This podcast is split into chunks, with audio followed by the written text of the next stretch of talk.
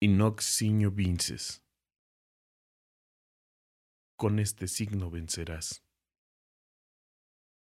Es momento de que entren a la zona oscura.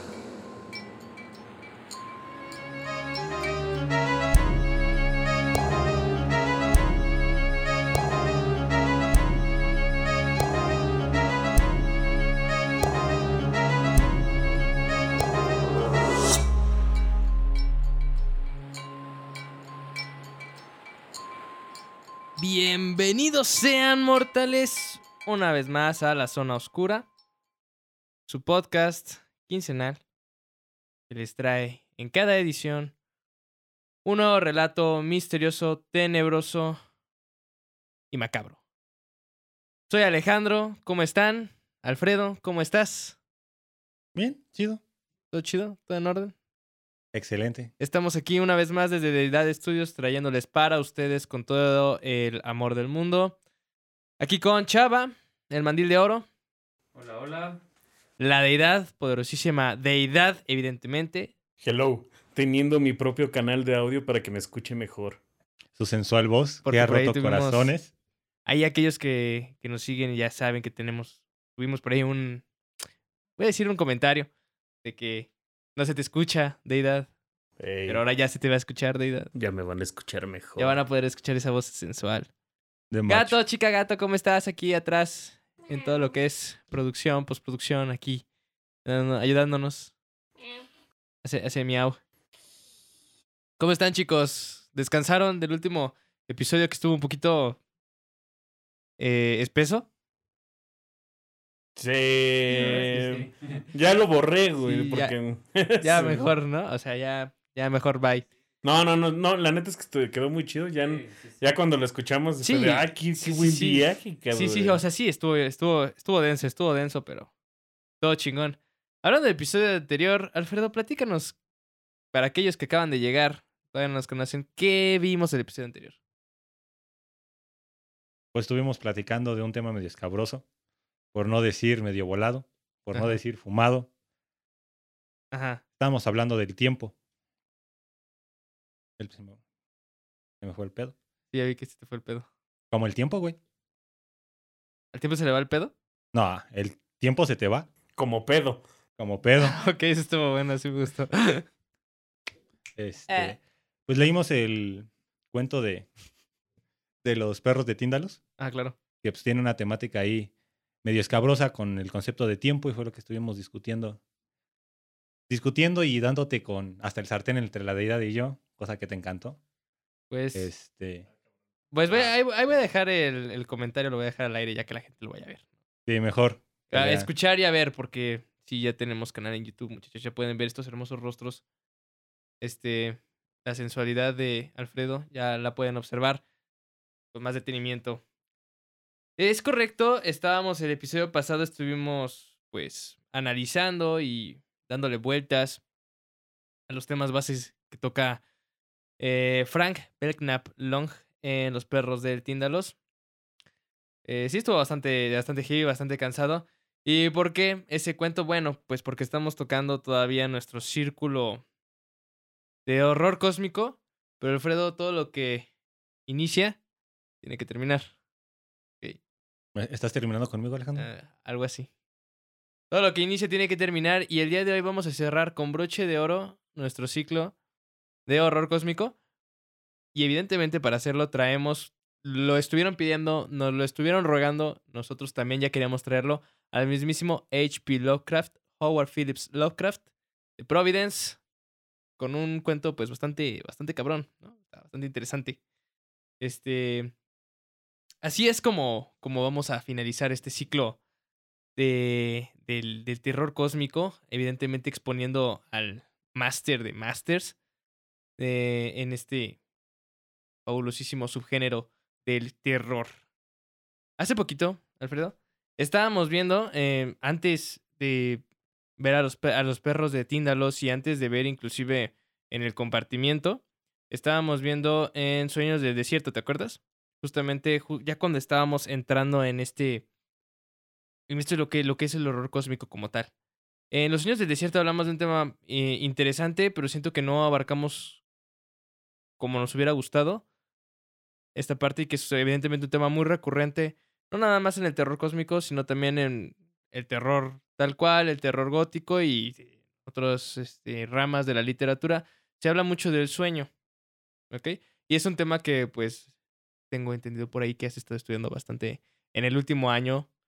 Eh, y que sí, que vamos a hablar pre- pre- precisamente, perdón, vamos a hablar de el sueño. Yo te tengo una pregunta, Alfredo. Eh, ¿Qué es el sueño? Mm.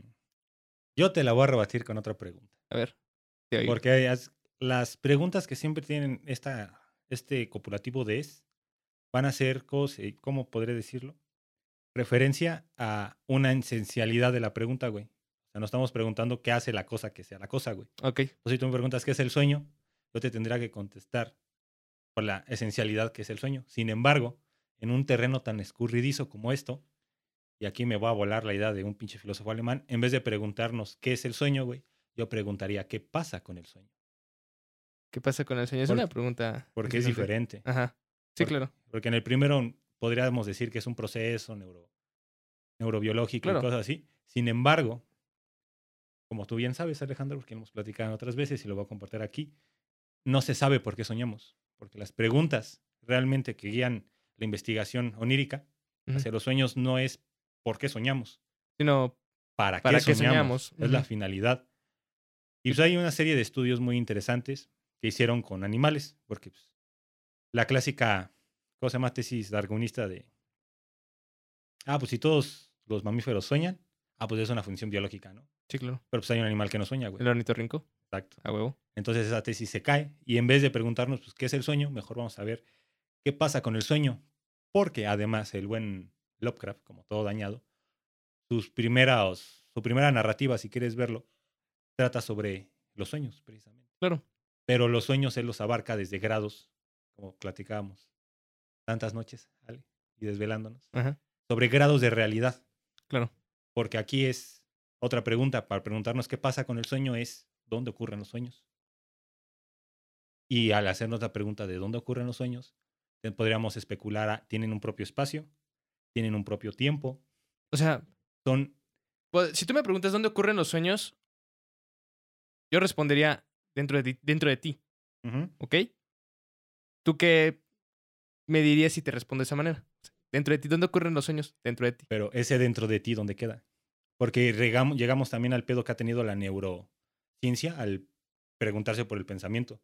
Claro. Porque el pensamiento es tan complejo, tan profundo y tan entramado que no se puede reducir a un solo salto de una corriente eléctrica a otra, de una simnasis a otra. Y es donde la neurociencia como que flanquea, güey. Porque, o sea, eso sí puede explicar procesos de pensamiento, pero ¿cuándo surge el pensamiento? Y entonces hablamos, de hablamos de interioridades, sí, eso es claro. Y hay tradiciones, perdón, muy antiguas, como los Vedas, que se han dado cuenta de esto. ¿Nunca has escuchado eso del despertar? Y de Buda y cosas así. Ah, claro, del de. Ujú, Que ahorita Ajá. está como bien de moda. Sí, ¿no? ahorita está bien de moda estar despiertado. Ajá. Pero eso tiene una tradición de casi 5.000 años en Oriente. Y 5.000 estoy exagerando porque me estoy yendo hasta atrás. Antes de los textos védicos que tienen 3.000 años, güey. Pero aquí la cuestión está en los grados de realidad. Porque ahora tú acabas de hacer lo que hizo la modernidad. Muy bien. Porque acabas de dividir la realidad. Cuando tú me hablas, pasan en mi interior. Ah, ok, pero para que haya un interior, tiene que haber un exterior. Y sí, los sueños pasan en interior, pero ¿en qué, ¿A qué nivel? a qué, a qué nivel o a- en dónde. Y es cuando la teoría de Freud, psicoanalítica de la interpretación de los sueños, como que franquea. Y es cuando franquea por la limitación de la misma de la misma especulación que hace Freud, porque lo deja todo en los estos, ¿cómo se llama? Complejos que hace y en la parte del desarrollo y cosas así. Y entonces su teoría de los sueños, ah, Todo es sexual. Para Freud, todo es Mm. sexual. más allá que todo sea sexual, no llega a fondo con las imágenes oníricas. No, y es el pedo que tuvo con, que tuvo con Jung. Que Jung y Freud se pelearon porque Jung era eh, acá discipulito, amiguito de Freud y se pelearon porque Jung consideraba que, tenía, que estos análisis tenían que ser más profundos, ¿no? Que no era nada más que tu, su explicación no lo satisfacía, vaya, no puede ser que estés teniendo este tipo de pesadillas o este tipo de arranques oníricos, nada más porque te quieres coger a tu mamá, que es lo que decía Freud, ¿ok? Entonces, Jung se encabrona y se pelean y él es cuando tiene este, este viaje de interioridad y encuentra esta segunda realidad, o más bien, no puedo decirle división de la realidad porque sus sueños eran despierto. ¿me ¿Explico? Jung empezó a soñar despierto, considerándose a sí mismo que se estaba volviendo loco.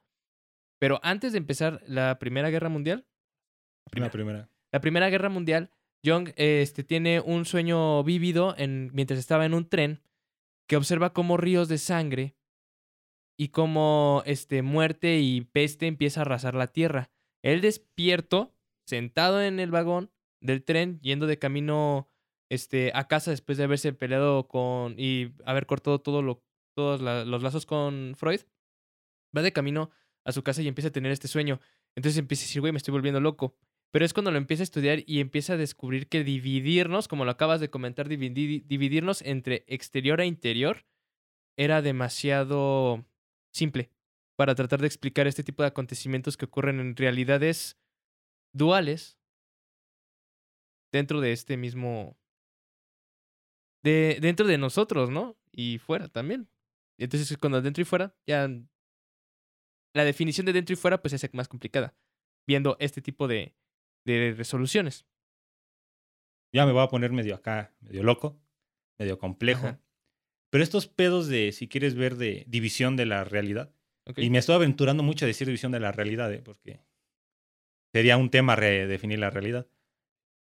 Se da con el buen Renato Descartes. Ajá. Bueno, Re- René, René. René Descartes. René Descartes. Este, Ajá. Porque él es el que plantea de una manera bastante, pues bastante chida. O sea, la, la conclusión es como de, güey, no mames.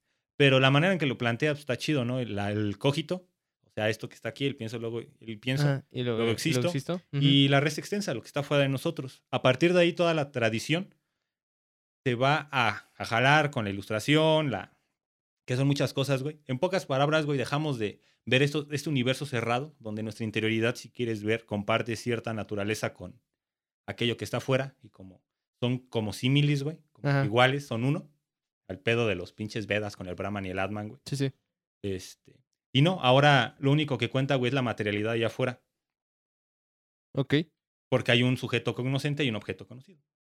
Y date cuenta que es el fundamento de la ciencia y del positivismo que luego va a venir. Y ya, pues eso, para pues, los que les interese, pues tiene su cúspide en Hegel y después ya les empiezan a echar mierda. Pero el problema es que la realidad, si quieres ver, queda sesgada, porque nuestra parte interior, o sea, tú hasta cuántos, o mejor, déjate, planteo bien la pregunta, ¿hasta qué edad te preguntaste por qué hay dentro de ti? Pero Es- sin verte como un objeto. Ok. Conciencia de uno mismo. O sea, no conciencia de uno mismo, yo lo veo más bien como conciencia, o sea, porque conciencia de uno mismo ya la tienes, pero más bien conciencia de tu interioridad. O sea, no de, así. tú, no de ti como un individuo, sino más bien de, de, de ti como un mundo. Más que ti como un mundo, sino hasta O sea, el contenido de, de el, el contenido de tu cabeza, por decirlo de alguna manera. Yo no lo pondría como, conten- como solo contenido, Ajá. ni como solo universo, porque incluso cuando dices universo hablas de una unidad, de, una unidad de una unidad artificial, por, el, por el sufijo dad, ¿no? Pero. Si quieres verlo más como un cosmos, Ok. pero así que te hayas dado cuenta de, ah, chinga. Y no es un proceso de individualidad, porque eso es lo que Sí, sí. rompe el sueño. Ah, Y es cuando, cuando tú me dices es que el sueño se da en la interioridad, es hasta qué punto te das cuenta que eres interioridad. Y esto lo contesta pues, la tradición que se me hace como más congruente y más sencilla y rápida de explicar aquí, es la del yoga de Pantayali. ok. Porque él, él es así en primera, si no controlas tu cuerpo, no te puedes controlar. Y el controlar tu cuerpo es desde que estás parado y no sé si te has dado cuenta que lo haces así. Ah, o estás, o estás Ajá, encorvado. o estás Ajá. encorvado. Y entonces el Pantayali dice, aquel que no domina su cuerpo no se conoce. Lo primero que hay que dominar del cuerpo, que es la respiración. Ujú. Porque el hombre que sigue sus emociones, sus emociones van a seguir su respiración. Y entonces el güey que logra controlar así perfectamente su cuerpo, sin... por eso sus güeyes se ponían a meditar, Claro. puede controlar los cuatro estados de conciencia. El estado en vigilia, o sea, el despierto, como estamos El ahorita. despiertado. Ajá. Ajá. El estado dormido. Y aquí vienen los dos mil locochones. El estado dormido, despierto, de estar consciente de tus propios sueños y el estado despierte consciente. Porque él dice que aunque estemos conscientes, bueno, eh, Pantalla ¿Estamos le dice, ah, despiertos? no estamos despiertos. Ah, no, y, pa- y pasa muy seguido. ¿Cuándo- ¿Cuántas veces no les ha pasado que están en el, en el piloto automático? Van de regreso a casa, acaban de terminar de trabajar. Por ahí Chava tiene precisamente una historia hace poquito que te cambiaste de casa. Este, vas de camino a tu casa y de repente la mitad del camino no te acuerdas qué chingados pasó porque tú simplemente vas en estado automático. Vas en estado de que pues yo voy a yo voy para mi casa y ya. Y en lo que estés en el camión, en el transporte, pues estás literalmente pagado, sí. Pero date cuenta que en esta tradición, la interioridad, güey, tiene una conexión con lo que nos rodea. Porque al final el último estado de conciencia, güey, es el que está consciente despierto. Ok. Pero nosotros no. Nosotros como occidentales, como super racionalistas y la chingada que nos damos de un chingo de cosas, que pues sí somos, güey, pero lamentablemente hemos perdido mucho por ser así. Así como de, para ver, ver para creer, ver para creer. Nos hallamos sesgados. Ajá. Y entonces cuando, por eso, por ejemplo, nosotros podemos ver grados de realidad o hablamos de realidades, Ok. cuando para estos güeyes solo habría una realidad, Que son todo. que es el todo. Me pone a pensar, ¿sabes? Como para hacerlo un poquito más comprensible, me pone a pensar muchísimo y si no lo han visto, no sé, viven debajo de una pinche piedra. eh, la película de Matrix, güey. Tiene como que mucho esta filosofía de la realidad como la conoces Y la realidad como es. y la realidad como es. Ajá. Eh, y, te- y tiene esta parte de que al final de cuentas la realidad sigue siendo la misma, solamente que tiene diferentes niveles. Que es, o sea, el mundo de las máquinas sigue siendo el mundo humano, me explico, y ellas te crean, un- te crearon una simulación para poder, este, para tenerte contento Alimentarse. eh, y- y extraer energía, pero aún así sigue siendo la misma realidad porque despiertas. Es como cuando estás precisamente en un sueño. ¿No les ha pasado que están dormidos, están soñando, y de repente dices, estoy dormido, estoy soñando? Pero des- aquí quiero estar, güey. Aquí quiero Aquí seguir. quiero seguir. Pero no está más cabrón, ¿no te ha pasado esta de que está todavía más cabrón? Que dices, me quiero despertar porque el sueño no es placentero. Dices que te despiertas y sigues soñando. Sí, Sí. la parálisis del sueño. Mm, No, Que, no, no. pero, pero entiendo el punto Ajá. de donde tienes de dos. O te quieres salir porque este está demasiado feo. Quieres regresar a tu realidad más cómoda. Ajá. O está, tu realidad en el sueño es demasiado cómoda y no quieres regresar a tu Y- oh, realidad. está muy chingón, güey. Está muy chingón lo que estoy haciendo, ¿no? Pero no, a mí esta es muy cabrón. Y este sí es, un- es algo que a mí me pasa mucho cuando, cuando tiendo a soñar cosas desagradables, pesadillas. Que digo, güey, esto es un sueño. Me tengo que despertar. Y hago hasta lo imposible para despertarme. Y cuando consigo despertarme, sigo dormido y sigo soñando. Pero eso pasa más, siempre pasa más cuando estás, tienes algo muy centrado en tu cabeza, ¿no?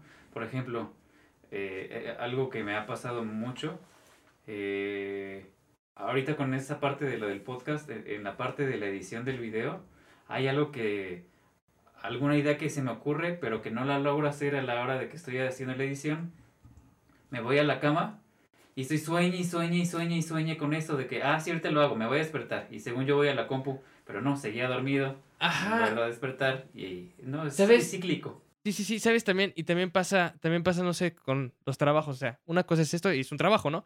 Pero también pasa con este otra, con esta otra, pues, con esta otra chamba, ¿no? Aquellos que han trabajado en restaurantes o han trabajado en bares y han soñado con las malditas comandas, ente- entenderán mi dolor. O las órdenes, que sueñas que estás trabajando, y dices, verga, voy a soñar que estoy trabajando y me tengo que despertar para ir a trabajar. Qué culero. Sí, la, Y la aquí- obsesión. Y en- aquí, no, y aquí es cuando la, la realidad se combina. Yo no diría que se combina, güey. Yo diría la vivencialidad de la realidad. Ajá. Porque la realidad, literalmente, simplemente se define por la vivencialidad que tiene, güey. Claro. Porque si nos vamos a realidad, si nos vamos a su raíz etimológica, es de res, cosa, y el sufijo dad, cualidad. O sea, es la cualidad de la cosa. O Ujú. sea, date cuenta que no nos dice ni madres. Realmente, ¿no? Entonces, aquí yo tengo una, una- O sea, sí, realmente no nos dice ni madres de qué es la realidad. Pero yo aquí tengo, bueno, ya, o sea, es de esas palabras que tú das por sentado que entiendes, ¿no? Digo, Sí. realidad. Regresa a la realidad, Alfredo. Entonces es como. Tú tienes de que esto es la realidad. Ahora, hablando esto de sueños y todo ese pedo, güey, los sueños como realidad? Son una realidad. Son, ah, claro, lo son, pero ¿cómo son una realidad? Ahí viene el desmadre. Son. Son una realidad independiente. Es lo que también se da cuenta Jung. Ajá, Que el sueño no depende del inconsciente, como lo decía Freud, claro. sino que es una realidad autónoma que conjuga la imaginación, el inconsciente, el yo es un entramado. Y él le pone un nombre muy bonito que se llama el sí. En el sueño está el sí, que no es lo mismo que el yo. Ajá. El yo, pues si quieres ver es tu yo consciente. Y yo. Ajá. Si Ajá. quieres verlo así, los sueños surgen de la psique, que ya es un concepto más desarrollado por la filos- filosofía la psicología arquetípica, Que nacida de Jung.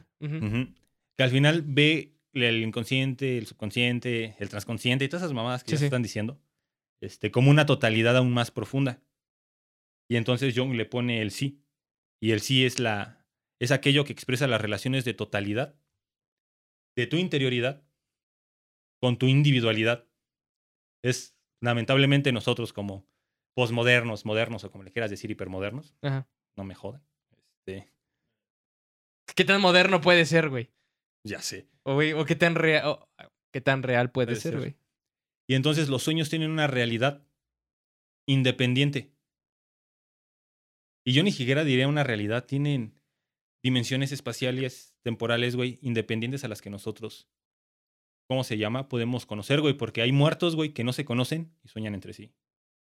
Ah. Hay sueños premonitorios, güey. Hablando de eso. Yo nada más puedo decir algo, güey. Yo he resuelto problemas que he tenido Soñando. soñando o incluso hasta componer música este, Soñando. soñando. A huevo. Y, esa, y ahí te voy. Precisamente a mí me ha pasado muchas veces que estoy soñando. Vamos a regresar con Jung ahorita. Estaba, estoy soñando. Resuelvo problemas soñando, pero no, estoy, accedo, vamos a decirle, no, que sueño con algo en particular, algo en concreto. Un, un ejemplo y muy, muy, muy, muy marcado. A mí me pasaba mucho, y a lo mejor no me crees, pero lo dejaré a tu consideración. A mí me pasa, me pasa mucho que sueño con una ciudad. Una ciudad tipo acuática. Me refiero que funciona gracias a que está literalmente el caso de un río, como por ejemplo Venecia, ¿no? Que literal el río pasa por Venecia o Ámsterdam, ¿no? Pero todos los mecanismos de esta ciudad, los relojes, los molinos, este, el transporte, todo funciona de manera fluvial, que aprovecha el cauce de este río. Sueño mucho con esta ciudad de noche y tiene torres y tiene una y tiene una este eh, una arquitectura de mármol y de cantera. Y hace poquito estaba leyendo a W. Chambers en su Rey de Amarillo y habla de una ciudad en específico que se llama Carcosa. ¿Qué tiene este pedo? Que Carcosa es una ciudad así como te la estoy explicando, ¿ok? Y encima de eso, tiene también un detalle que yo nada más soñé una, una vez an- antes de conocer a este güey y antes de leer, sus cuentos, en los que las estrellas son negras y, la, y, y- muchas lunas orbitan sobre los cielos de esta, de esta ciudad. ¿ok? Cuando me di cuenta de eso, dije, verga. Y me regresa a la cabeza esto que dijo alguna vez Young del inconsciente colectivo al que accedemos en el sueño. ¿Ok?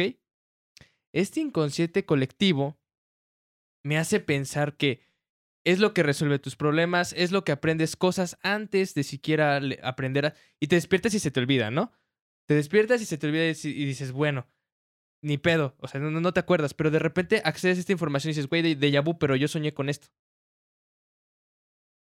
Y aquí es cuando siento que esta parte de acceder al inconsciente colectivo que presenta Young eh, es este, a, a partir del sueño es como lo hace tan, ha- hace esta realidad, esta irrealidad tan real que, la, que, que de dualidad no hay, no hay mucho. No, pues la dualidad nada más es como un prejuicio de nuestra conformación occidental. Pero pues ahorita que dices lo del inconsciente colectivo, güey. Esto, o sea, ¿cómo lo puedo explicar? Los mitos, las tradiciones religiosas, güey, las tradiciones mistéricas, de la que quieras, güey, hacen referencia a estos arquetipos. Y casi siempre van a ser los mismos, güey. Hay una cruz en el cristianismo, hay una cruz en los mayas, güey. Hay una cruz en el hinduismo, güey. Hay un escarabajo en los egipcios, hay un escarabajo aquí. El- la figura del perro, güey. La figura del perro aquí, de allá, donde veas, tienen un significado o un simbolismo parecido. Y ahí está el inconsciente colectivo.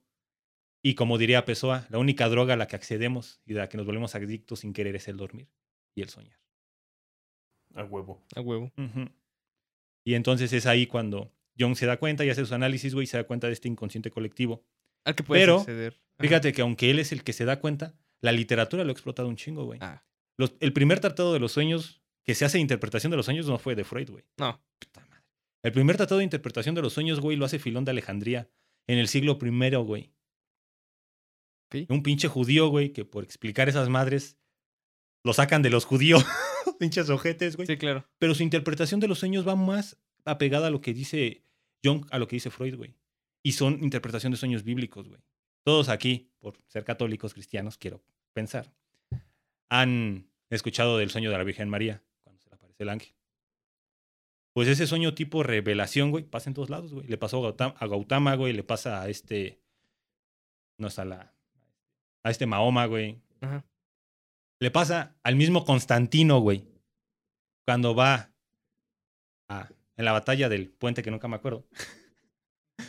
Pero el Constantino, el güey que se hace cristiano y el Imperio Romano se Ah, hace ya, cristiano, sí, güey. con este, con este signo vencerás. Ajá. Cuando se hace cristiano debido a un sueño, sueña en la cruz y escrito en latín con este signo. ¡Ay, cabrón! Ya hice mi desmadre. Con este signo vencerás, ¿no? Entonces, hablando de todo esto, pues, evidentemente aquí hay un tema, pues, importante. Se preguntarán, ¿qué chingados tiene que ver con Lovecraft? Pues, como les explicamos hace un momento, Lovecraft agarraba mucho en sus inicios de escritura y no nada más sus inicios de escritura. Todos los mm, malvados seres que nacieron de la mente este, de este, de este genio fueron en sueños, en pesadillas. Nyarlathotep, Shunigura, Yog-Sothoth, Cthulhu, el mismo, este Dagon, todos estas, estos seres eh, que luego los explicaremos con más tranquilidad, nacieron a partir del sueño. Y justamente estábamos leyendo, oye, aquí hay un gran pedo. Lovecraft tiene cuentos de 150 páginas que le pegan a la novela, ¿no? Entonces se vuelve un poquito complicado, eh, pues, escoger un cuento que se ajuste al tiempo que manejamos. Y encontramos por ahí al principio, bueno, más bien Alfredo, encontró ahí al principio eh, de, los, de, las, es- de los momentos en los que Lovecraft estaba escribiendo un, un cuentito que se llama Más allá de los muros del sueño, en el que precisamente esta realidad o subrealidad, por decirlo de alguna manera, se explota de manera exageradamente interesante. Yo creo que, pues, tienen que escucharlo, muchachos, por ustedes mismos. Aquí traído de la voz de la deidad, Esa Más- sensual voz. más allá del muro del sueño, de H.P. Lovecraft.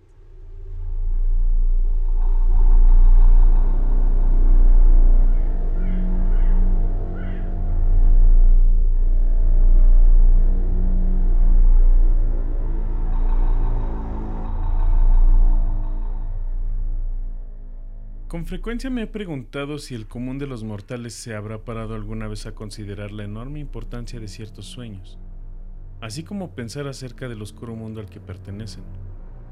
Aunque la mayoría de nuestras visiones nocturnas resultan quizás poco más que débiles y fantásticos reflejos de nuestras experiencias de vigilia, a pesar de Freud y su pueril simbolismo, existen no obstante algunos sueños cuyo carácter etéreo y no mundano no permite una interpretación ordinaria y cuyos efectos vagamente excitantes e inquietantes sugieren posibles ojeadas fugaces a una esfera de existencia mental no menos importante que la vida física, aunque separada de ésta por una barrera infranqueable. Mi experiencia no me permite dudar que el hombre, al perder su conciencia terrena, se ve de hecho albergado en otra vida incorpórea, de naturaleza distinta y alejada a la existencia que conocemos, y de la que solo los recuerdos más leves y difusos se conservan tras el despertar. De estas memorias turbias y fragmentarias es mucho lo que podemos deducir, aun cuando probar bien poco. Podemos suponer que en la vida onírica, la materia y la vida, tal como se conocen tales cosas en la Tierra, no resultan necesariamente constantes, y que el tiempo y el espacio no existen tal como lo entienden nuestros cuerpos de vigilia. A veces creo que esta vida menos material es nuestra existencia real, y que nuestra vana estancia sobre el globo terráqueo resulta en sí mismo un fenómeno secundario o meramente virtual.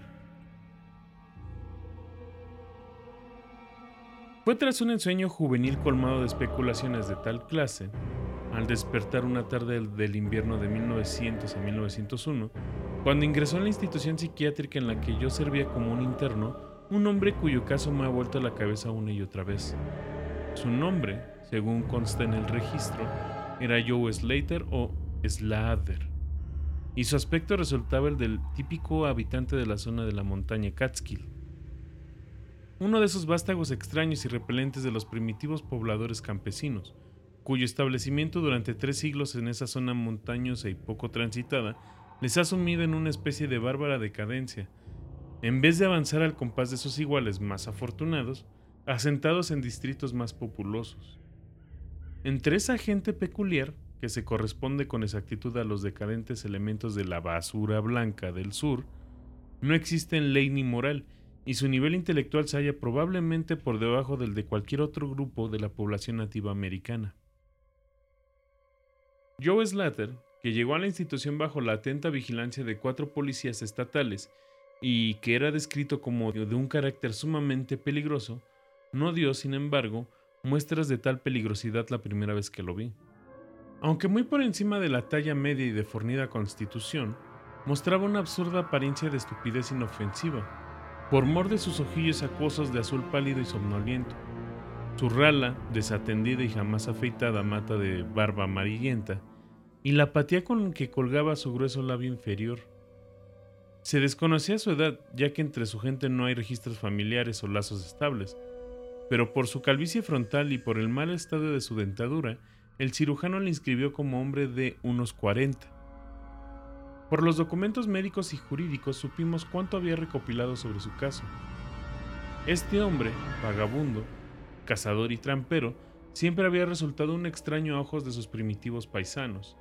Habitualmente solía dormir durante las noches más de lo normal, y tras el despertar acostumbraba a pronunciar palabras desconocidas en una forma tan extraña como para inspirar miedo aún en los corazones de aquella chusma sin imaginación. No es que su forma de hablar resultase totalmente insólita, ya que no hablaba sino en la decadente jerga de su entorno, pero el tono y el tenor de sus expresiones poseían una cualidad de misterioso exotismo, y nadie era capaz de escucharlas sin sentir aprensión. Él mismo se veía tan aterrado y confuso como su auditorio, y una hora después de despertar había olvidado todo lo dicho, o al menos que le había llevado a decirlo, volviendo a la bobina y medio amigable normalidad del resto de los montañeses. Según envejecía Slater, al parecer, sus aberraciones matutinas fueron aumentando en frecuencia e intensidad, hasta que alrededor de un mes antes de su ingreso en la institución se desencadenó la estremecedora tragedia que había llevado a su arresto por parte de las autoridades. Un día, alrededor del mediodía, tras un profundo sueño en el que se había sumido tras una borrachera de whisky, en torno a las 5 de la tarde anterior, el hombre se había levantado con gran brusquedad, prorrumpiendo en aullidos tan terribles y ultraterrenos que atrajeron hasta su cabaña a varios vecinos. Una sucia posilga donde moraba con una familia tan impresentable como él mismo. Abalanzándose hacia el exterior, a la nieve, había alzado los brazos para comenzar una serie de saltos hacia el aire, al tiempo que vociferaba su decisión de alcanzar alguna gran, gran cabaña con resplandores en techo y muros y suelos y la sonora y extraña música de allá a lo lejos. Cuando dos hombres de respetable tamaño intentaron contenerlo, se había debatido con furia y fuerza maníaca, gritando su deseo y su necesidad de encontrar y matar a cierto ser que brilla, se estremece y ríe. Al fin, tras derribar de un momento a uno de quienes le sujetaban con un súbito golpe, se había lanzado sobre el otro en una demoníaca expresión de sed de sangre, vociferando infernalmente que saltaría alto en el aire y se abriría paso a sangre y fuego entre quienes intentaran detenerlo. Familia y vecinos huyeron entonces presos del pánico, y cuando los más valientes regresaron, Slater se había ido, dejando tras de sí una pulpa irreconocible del que fuera un hombre vivo una hora antes. Ningún montañés había osado perseguirlo, y probablemente hubieran acogido con gran agrado su muerte en el frío. Pero cuando varias mañanas más tarde oyeron sus gritos en un barranco lejano, comprendieron que se las había ingeniado de alguna forma para sobrevivir, y que era necesario neutralizarlo de una u otra forma. Entonces habían formado una patrulla armada de busca, cuyo propósito, fuera el que fuese, acabó convirtiéndose en pelotón del sheriff cuando una de las pocas veces bien recibidos policías del estado descubrió casualmente a los buscadores, los interrogó y finalmente se unió a ellos. Al tercer día hallaron inconsciente Slater en el hueco de un árbol y lo condujeron a la cárcel más próxima, donde alienistas de Albany lo examinaron apenas recuperó el sentido. Él les contó una historia muy sencilla. Había, dijo, ido a dormir una tarde, hacia el anochecer, tras ingerir gran cantidad de licor. Se había despertado para descubrirse plantado, con las manos ensangrentadas, en la nieve ante su cabaña, el cadáver mutilado de su vecino Peter Sladen a los pies. Espantado, había huido a los bosques en un vano esfuerzo por escapar a la imagen de lo que había de tratarse de su propio crimen. Aparte de eso no parecía saber nada, sin que el experto de examen de sus interrogadores pudiera suministrar hechos adicionales. Esa noche Slater durmió tranquilo y despertó a la mañana siguiente sin otros rasgos particulares que cierta alteración del gesto. El doctor Barnard, que mantenía en observación al paciente, creyó descubrir en sus ojos azul pálido cierto brillo de peculiar cualidad, y en los labios flácidos una tirantez real, aunque casi imperceptible, como de inteligente determinación. Pero al ser interrogado, Slater se refugió en la vacuidad habitual de las montañeses y tan solo abundaba en lo ya dicho el día anterior. La tercera mañana tuvo lugar el primero de los ataques mentales del hombre. Tras algunas muestras de intranquilidad durante el sueño, estalló en un ataque tan terrible que se necesitó la fuerza combinada de cuatro hombres para embutirle una camisa de fuerza. Los alienistas escucharon con suma atención sus palabras, ya que su curiosidad se veía aguzada hasta un alto grado a través de las sugestivas, aunque en su mayor parte contradictorias e incoherentes, historias de familia y vecinos. Slater deliró alrededor de unos 15 minutos, balbuceando en su dialecto campesino acerca de grandes edificios de luz, océanos de espacio, extrañas músicas y montañas sombrías y valles. Pero sobre todo se explayó acerca de alguna entidad misteriosa y brillante que se estremecía, reía y burlaba de él.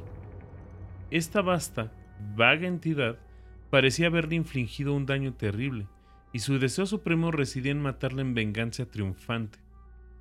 Para lograrlo, decía, debía remontarse a través de abismos de vacío, abrazando cuantos obstáculos se interpusieran a su paso. Ese era su discurso, hasta que cesó de la forma más abrupta.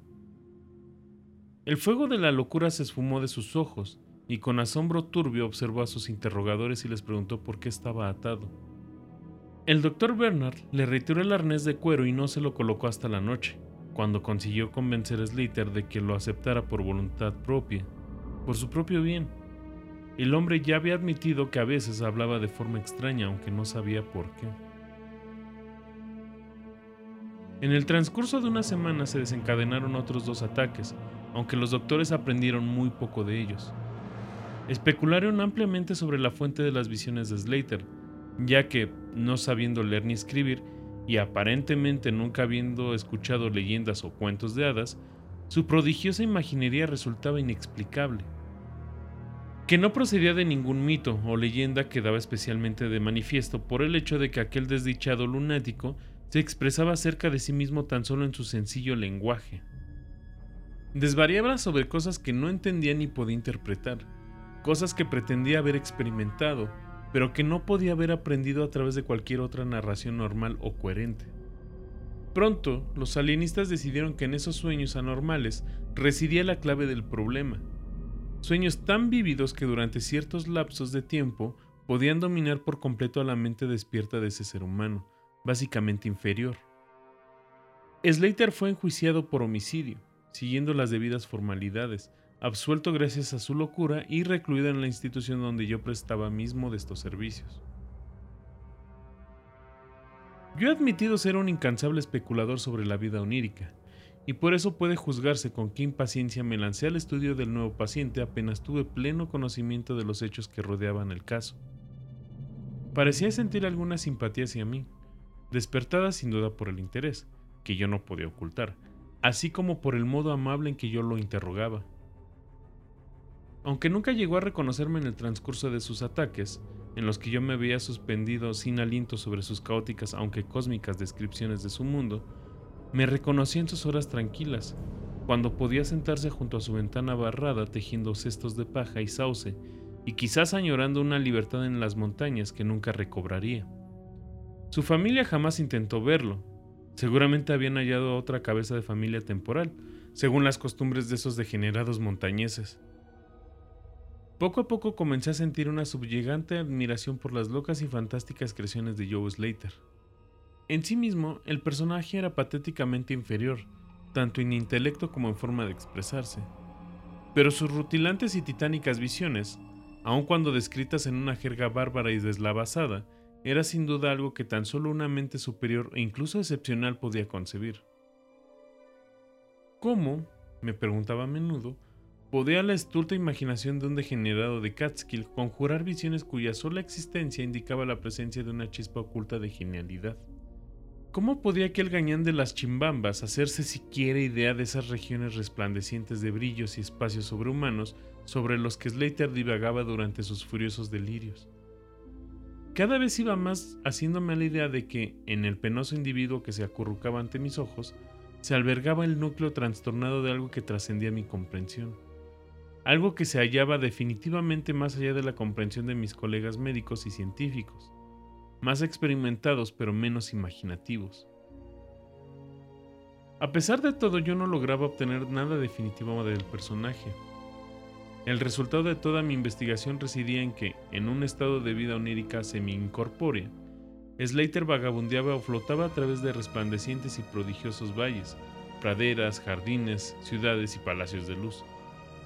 En una región prohibida y desconocida para el hombre, que allí ya no era un labriego y degenerado, sino una criatura de vida importante y activa, moviéndose orgullosa y dominante, y tan solo preocupada por cierto enemigo mortal que parecía tratarse de un ser de estructura visible aunque etérea, y que no parecía tener forma humana, ya que Slater jamás se refería a él como hombre, sino como un ser. El ser había causado a Slater algún daño odioso, aunque no formulado, del que el maníaco, si de un maníaco se trataba, había jurado vengarse. Por la forma en que Slater se refería a sus relaciones, apostaría que él mismo y el ser luminoso se habían encontrado en igualdad de condiciones, que en esa existencia onírica el hombre era un ser luminoso de la misma estirpe que su enemigo. Esta impresión se sustentaba en las frecuentes referencias a vuelos por el espacio y a calcinar cuanto se opusiera a su avance. Sin embargo, tales conceptos eran formulados mediante rústicas palabras, completamente inadecuadas para expresarlas, algo que me hizo colegir que, si un mundo onírico existía realmente, el lenguaje oral no constituía el medio de transmisión de las ideas. ¿Podría ser que el alma del durmiente que habitaba ese cuerpo inferior luchase desesperadamente tratando de decir cosas que la simple y titubeante lengua de la torpeza no podía proferir? ¿Estaría quizás frente a emanaciones intelectuales capaces de explicar el misterio, a condición de ser capaz de aprender a descubrirlas y leer en ellas? No comenté tales cosas con los viejos médicos, ya que la madurez resulta escéptica, clínica y mal predispuesta a las nuevas ideas. Además, el director de la institución últimamente me había llamado la atención, con sus maneras paternales, acerca de que yo estaba trabajando demasiado y que mi mente necesitaba algún reposo. Yo había sostenido durante largo tiempo la creencia de que el pensamiento humano consiste básicamente en movimientos atómicos o moleculares, transformables en ondas etéreas de energía radiante, tales como el calor, la luz y la electricidad. Tal creencia me había llevado muy pronto a contemplar la posibilidad de comunicación telepática o mental a través de aparatos adecuados. Y en mis días de universidad había preparado un juego de instrumentos de transmisión y recepción, parecidos en cierta forma a los aparatosos mecanismos utilizados por la telegrafía, sin hilos durante aquel tosco periodo previo a la radio. Los había probado con un compañero de estudios, pero, al no lograr resultado alguno, pronto los había arrinconado, en compañía de otras extravagancias científicas, con miras a su posible uso futuro.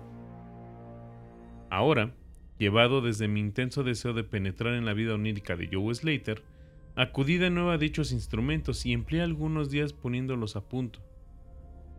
En cuanto estuvieron operativos de nuevo, no perdí oportunidad de probarlos.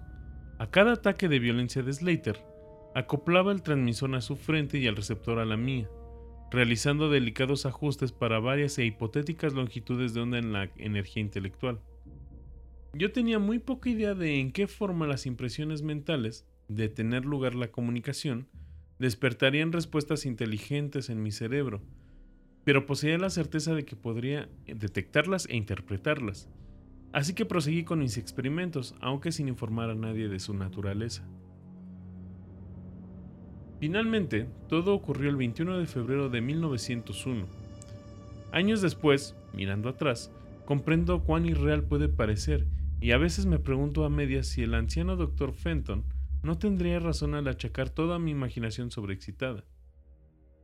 Recuerdo que escucho con gran amabilidad y paciencia cuanto le conté, pero acto seguido me suministró unos sedantes y dispuso para mí unas vacaciones de medio año que inicia la semana siguiente. Aquella fatídica noche yo me encontraba agitado y perturbado en un gran sumo, ya que a pesar del excelente trato dispensado, Joe Slater agonizaba sin remisión. Quizás se trataba de la perdida libertad de Montañés, o quizá el desorden de su cerebro se había vuelto excesivamente acusado para su organismo. Perezoso en demasía.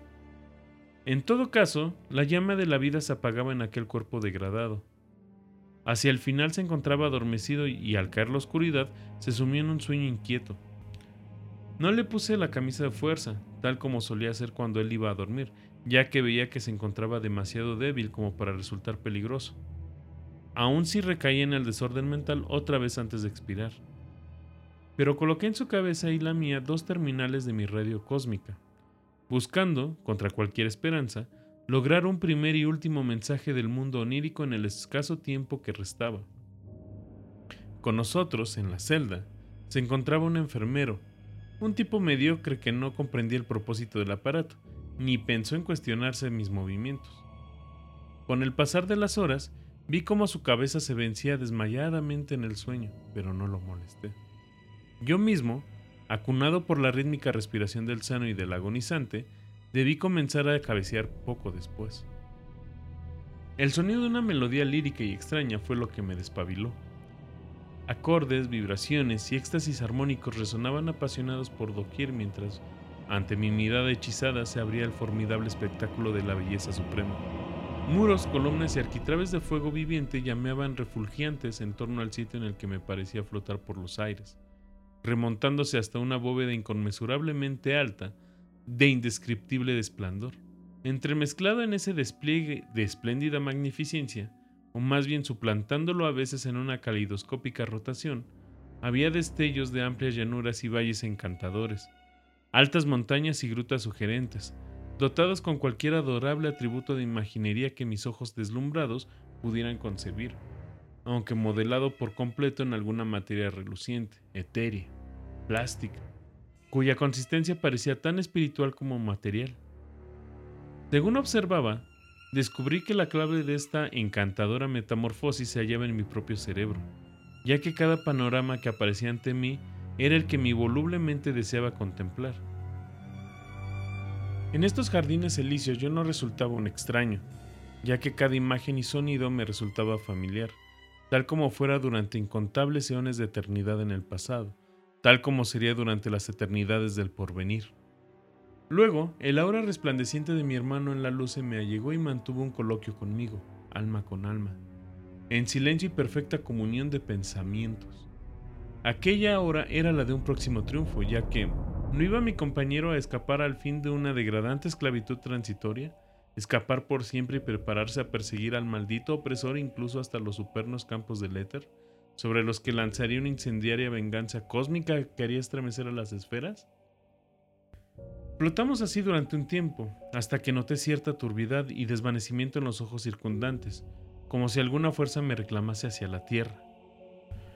El lugar al que menos deseaba yo ir. El ser cercano a mí parecía sentir a sí mismo algún cambio, ya que gradualmente llevó su discurso a una conclusión, y él mismo se preparó para abandonar el lugar, esfumándose ante mis ojos de forma algo menos rápida que los demás objetos. Cambiamos unos pocos pensamientos más y supe que el ser luminoso y yo éramos reclamados por nuestras ataduras, aunque aquella sería la última vez para mi hermano en luz. El doliente cascarón planetario hallaría su fin en menos de una hora, y mi compañero se vería libre para perseguir al opresor a través de la Vía Láctea, y más allá de últimas estrellas, hasta los mismos confines del universo.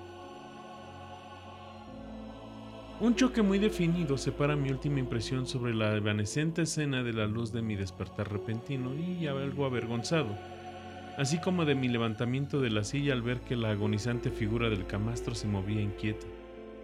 Joe Slater, de hecho, se despertaba, aunque probablemente por última vez. Al observarlo más detenidamente, vi que en la superficie de sus mejillas brillaban manchas de color que antes no tenía.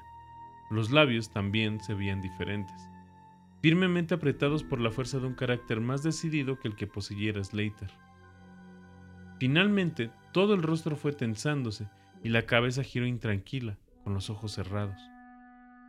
No desperté al enfermero, sino que reajusté el dispositivo de cabeza, ligeramente desajustado, de mi radio telepática, intentando captar cualquier mensaje de partida que pudiera emitir el soñador. Todo a un tiempo la cabeza giró bruscamente hacia mí y los ojos se abrieron de repente, causándome un gran desasosiego al contemplarlo. El hombre que fuera yo, Slater, el degenerado de Catskill, me miraba ahora con ojos luminosos, abiertos de par en par, ojos cuyo azul parecía haberse tornado en más profundo.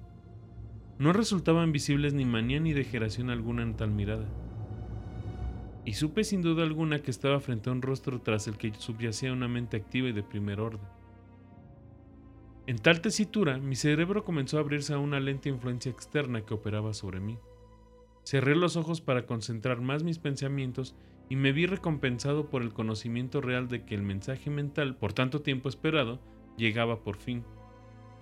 Cada idea transmitida se formaba con rapidez en mi mente y, aun cuando no se utilizaba ningún idioma actual, mi habitual asociación de conceptos y expresiones resultaba tan grande que me parecía recibir el mensaje en inglés vulgar. Joe Slater está muerto. Así me llegó la impactante voz, o el agente de más allá del muro del sueño. Con los ojos abiertos busqué el lecho del dolor, lleno de miedo inexplicable, pero los ojos azules aún contemplaban calmosos y las facciones todavía mostraban una inteligencia animada. Está mejor muerto, ya que no era adecuado para albergar la actividad de inteligencia de una entidad cósmica. Su tosco cuerpo no podía sobrellevar los ajustes necesarios entre la vida etérea y planetaria. Era mucho más que un animal, mucho menos que un hombre, aunque gracias a sus defectos has llegado a descubrirme, ya que en verdad las almas cósmicas y planetarias no deberían llegar nunca a encontrarse. Fue mi tormento y mi prisión durante 42 de vuestros años terrestres, yo soy una entidad igual a la que tú mismo asumes en libertad que da el sueño sin sueños. Soy tu hermano de luz y he flotado contigo por los valles resplandecientes. No me está permitido hablarle a tu ser terrestre despierto acerca de tu ser real, pero somos vagabundos de los amplios espacios y viajeros por multitud de eras. El próximo año quizás esté morando en el oscuro Egipto que tú llamas antiguo, o en el cruel imperio de Tsan Chan, que se alzará dentro de tres mil años. Tú y yo hemos ido a la deriva entre los mundos que danzan en torno al rojo Arturo y habitado los cuerpos de los filósofos insectoides que arrastran altaneros sobre la cuarta luna de Júpiter. ¿Cuán pequeño es el conocimiento del ser terrestre sobre la vida y su amplitud? ¿Cuán pequeño debe ser a sí mismo para garantizar su propia tranquilidad? Del opresor no puedo hablar. Vosotros, en la tierra, habéis notado inconscientemente su lejana presencia. Vosotros, que sin conocimientos, despreocupados, disteis a parpadeante faro el nombre de Algoz, la estrella del demonio. Es para hallar y vencer al opresor que me he esforzado en vano durante eones, retenido por ataduras corpóreas. Esta noche partiré como una némesis, llevando justa y ardiente venganza cataclísmica. Contémplame en el cielo próximo a la estrella del demonio. No puedo hablar mucho más, ya que el cuerpo de Joe Slater se está volviendo frío y rígido, y el grosero cerebro cesa de vibrar como yo deseo. Ha sido mi hermano en el cosmos, ha sido mi único amigo en este planeta, la única alma en sentirme y buscarme dentro de la repelente forma que yace en este camastro. Volveremos a encontrarnos, quizá en las resplandecientes brumas de la espada de Orión, quizá en una desierta meseta del Asia prehistórica, Quizá en un sueño esta misma noche, imposible de recordar. Quizá en otra forma, en los eones por venir, cuando el sistema solar ya no existe. En este momento, las ondas mentales cesaron bruscamente y los pálidos ojos del soñador, o debo decir del muerto, comenzaron a vidriarse como los de un pez. Medio sumido en estupor, me acerqué al camastro y tomé su muñeca, pero la descubrí fría, rígida y sin pulso. Las flácidas mejillas volvieron a palidecer y los labios tensos se abrieron, descubriendo la repugnante dentadura podrida del degenerado Joe Slater. Me estremecí, pasé una manta sobre aquella cara espantosa y desperté al enfermero. Luego abandoné la celda y volví en silencio a mi cuarto. Necesitaba imperiosa e inexplicablemente dormir un sueño cuyos sueños no debo recordar. ¿El clímax? ¿Qué sencillo relato científico puede alardear de tal efecto retórico? Sencillamente he consignado algunos hechos que yo creo reales, permitiéndoos interpretar a vuestro antojo. Como ya he admitido, mi superior, el viejo doctor Fenton, niega la realidad de cuanto he dicho. Afirma que me haya colapsado por la tensión nerviosa y sumamente necesitado de largas vacaciones, con sueldo completo que tan generosamente me concedió. Jura por su honor profesional que Joe Slater no era sino un paranoico incurable, cuyas fantásticas concepciones debían proceder de la tosca herencia de cuentos populares que circulan aún en las más decadentes de las comunidades. Todo eso dice, aunque no puedo olvidar lo visto en el cielo tras la noche de Slater. Para evitar que me creáis un testigo parcial, será otra pluma la que dé este último testimonio, que quizás pueda suplir el clímax que esperabais. Reseñaré el siguiente informe sobre la estrella Nova Persei, extraído de las notas de esa eminente autoridad astronómica, el profesor Garrett P. Service. El día 22 de febrero de 1901, una nueva y maravillosa estrella fue descubierta por el Dr. Anderson, de Edimburgo, no lejos de Algol. Ningún astro era antes visible en ese lugar. En 24 horas, la desconocida había alcanzado brillo suficiente como para opacar Capella. En una semana o dos había minorado visiblemente y con el paso de unos pocos meses apenas era visible a simple vista.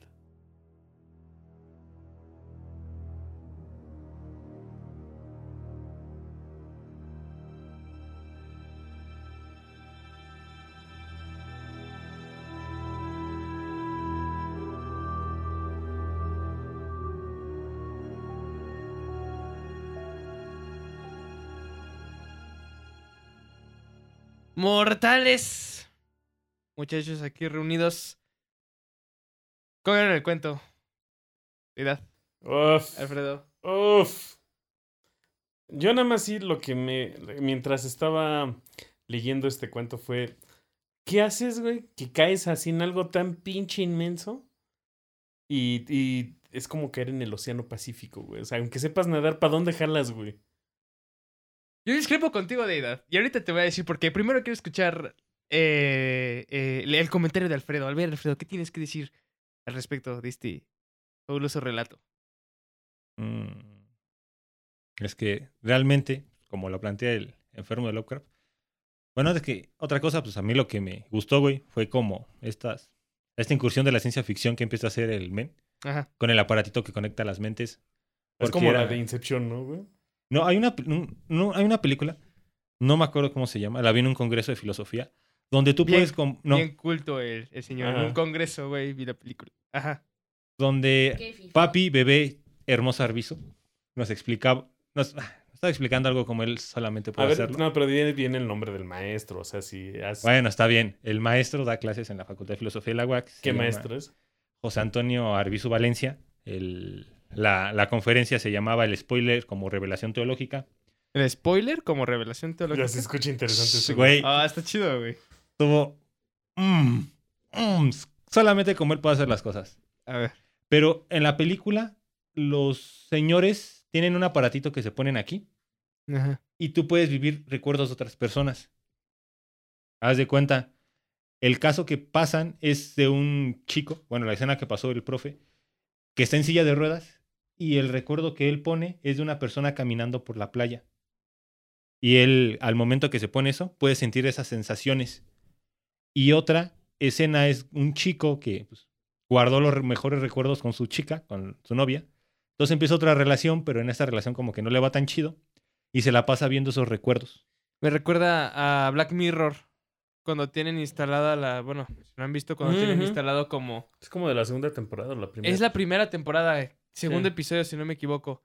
Que tienen aquí eh, detrás de la oreja un dispositivo que les permite. Como si tuvieras tu celular, pero en tu cerebro.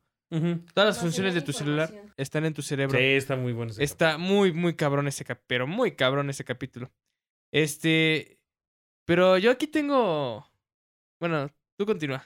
Este, voy por ahí. O sea, el ejemplo que pongo es, y hablando del consciente colectivo, es la manera en la que se pueden juntar las mentes, porque al final el chico que está en el sanatorio puede ver o parte, puede ver, pero no solo puede ver, sino puede sentir y vivir lo que el otro chico simplemente le hablaba. Porque acuérdate que decía que su inglés o su idioma no era como tan sofisticado. Sí, que su inglés era más, más Mm. chocante, montañés, o sea, más, más ranchero, por decirlo de alguna manera. Sí, Y hasta- que es hasta que se pone este aparatito que después de un montón de, de intentos logra conectarlo. Logra, logra hacerlo funcionar. Y se da cuenta que no está hablando con el señor. Con es- Slayer o Es- Slayer. es- Slater. Slater. Slater. Slater. Slater. Slater. Bueno, Este, con el A- montañés. Aquí voy a hacer, aquí voy a hacer una pausa para no dejar este en desconcierto a todos, eh, porque ya es la segunda vez que tocamos este término y creo que no lo hemos explicado. La primera vez fue cuando contamos el Orla, eh, que es un alienista. Bueno, un alienista es aquel doctor que se dedica exclusivamente a enfermedades mentales. Eso se habla también aquí en este, en este episodio. Eh, continúa, Alfredo. Y pues, yo cuando estaba leyendo el, el relato, porque siempre los dos de madrugada, mi hora de leer es en la noche, llegué, me planteé la pregunta y llegué a la conclusión de que el sueño, o sea, los sueños de Slater, Slater, el montañés ese, eran, y derivado del nombre del, del cuento, eran una manera de protegerlos de otra cosa. De algo que está ni siquiera dentro de él. Porque si hablamos y continuamos nuestra discusión de que el sueño es una interioridad, Ajá. para mí esa interioridad, estos sueños que él tenía antes de perder la razón o antes de dejarse como este daimon poseerlo tan cabrón que mató a un güey y lo hizo gelatina, lo estaba protegiendo de algo que estaba en otro lado. Y los sueños eran la manera en la que su pobre mente humana podría mantener eso a raya. Porque la única manera de evitar el horror y lo siniestro es pensar que es irreal. Ajijo. Es interesante, pero yo lo voy a ver de esta manera. A la edad le aterró la idea de estar, de estar a la deriva en el, en el cosmos, ¿no? En la infinidad. ¿Ok? Y a ti te, te- te- no te aterra la idea, pero más bien es... Tu manera de, de haberlo visto es... em, como comentabas ahorita, eh, la manera en la que, la que genera como ese, ese, ese pavor es la protección de algo más allá. Y te tenía que. un como un mecanismo de defensa, vaya. Que estos sueños fueron como un mecanismo de defensa. ¿Sí? Solo déjalo en defensa, man. Porque No mecanismo. Solamente fue como una manera de defenderse, de protegerse de algo más allá. podría ser, man. A ver, dale. Ok. Bueno. Voy a decir. Voy a decir este. Yo lo vi de esta manera. En la que. Güey, qué chingón. Güey, qué chingón que seas más allá que un ser humano tan sencillo, tan simple. Tiene muchas cosas de esas, así como que muchas cosas combinadas, como esto del New Age, ¿no? De que este, seres de luz y la. y pero lo, le pone un trasfondo más macabrón, ¿no? O sea, el, el otro güey, el opresor que está hasta la pinche estrella del diablo, este, riéndose y maldiciendo desde allá arriba mientras posee. eh, te, te obliga a vivir en un cuerpo, en un cuerpo inferior, ¿no? Pero imagínate esa capacidad de poder eh, llegar como que a, a esa. a ese nivel, ahora sí, como de realidad, esa liberación del cuerpo. Y sí, tú tenías un guía, pero tú ya, tú ya no eres un ser humano. Tú ya no estás en las limitantes de ese ser humano. Entonces, ¿por qué habrías de temer si ya puedes moverte libremente por ese plano? ¿Me explico? Ahora, donde yo le veo el miedo es más bien por el contrario. El ser que está atrapado en el cuerpo de Sla- Slater, imagínate, o Slater, imagínate que eh, eh, estás así normal, están así todos normales, como son. Llega un pendejo inútil a. Este, ustedes van en su carro y llega un pendejo inútil borracho y lo choca. Y los atrapa en... Y bueno, despiertan en un, en un estado ya sea de coma o vegetativo en el hospital. ¿Ok? Imagínense esa incapacidad en la que eres tú dentro de tu cabeza, sigue siendo tú, pero no puedes moverte, no puedes hablar, no puedes comunicarte como quisieras hacerlo, como estás acostumbrado a hacerlo. Es lo que le pasó a este güey. Ahí es donde yo siento que radica el terror. Que fuiste atrapado en un cuerpo inferior que te impide, y lo, lo dice, que el que la manera de la manera inculta de hablar de Slater este o del montañés le impidía comunicarse después de cada sueño le impedía, le comunicarse como él quisiera es como si estuviera como si estuviera en un estado vegetativo Claro, y es que ahí la parte del al que a mí me llamó o que con con quien simpatizo en este caso fue con con, con el doctor con el doctor y tú simpatizas más bien con el ser este que está dentro de con el Slater. ser que está dentro de Slater. Con Slater no tanto, o sea, a final de cuentas, él mismo, el, el mismo ser lo dice, se lo dice, a, se lo dice al doctor. Era más que un animal, menos que un ser humano, Sí. ¿ok? Y no me podía comunicar o no podía ser quien tenía que ser. Y ahora voy a ir a vengarme de este hijo de su putísima madre que me, que me castigó dentro de este cuerpo, ¿no? Y el güey va, ay, echó la madre a chingarse al otro güey. Yo así es como lo veo. Así es como yo, como sentí el cuento. La neta, sí, es, es. De hecho, no esperaba que un cuento tan corto de Lovecraft me diera tantos vibes de ese tipo, ¿no? Yo lo sentía así, muchachos. Sí, de hecho. A ver, Alfredo. Lo veo muy ¿Qué has estado pensando? Yo siento que estás confundiendo impotencia con terror. No es lo mismo. La impotencia te causa terror, güey. No. ¿Por qué no? Te causa, te puede llegar a causar angustia, pero no terror, güey. ¿Por qué no? Porque en el terror o la sensación de terror, más allá del miedo, güey, porque es como, ya habíamos hecho un escaloncito si quieres ver más allá arriba del miedo, güey. Ahí todavía puedes o crees que puedes hacer algo.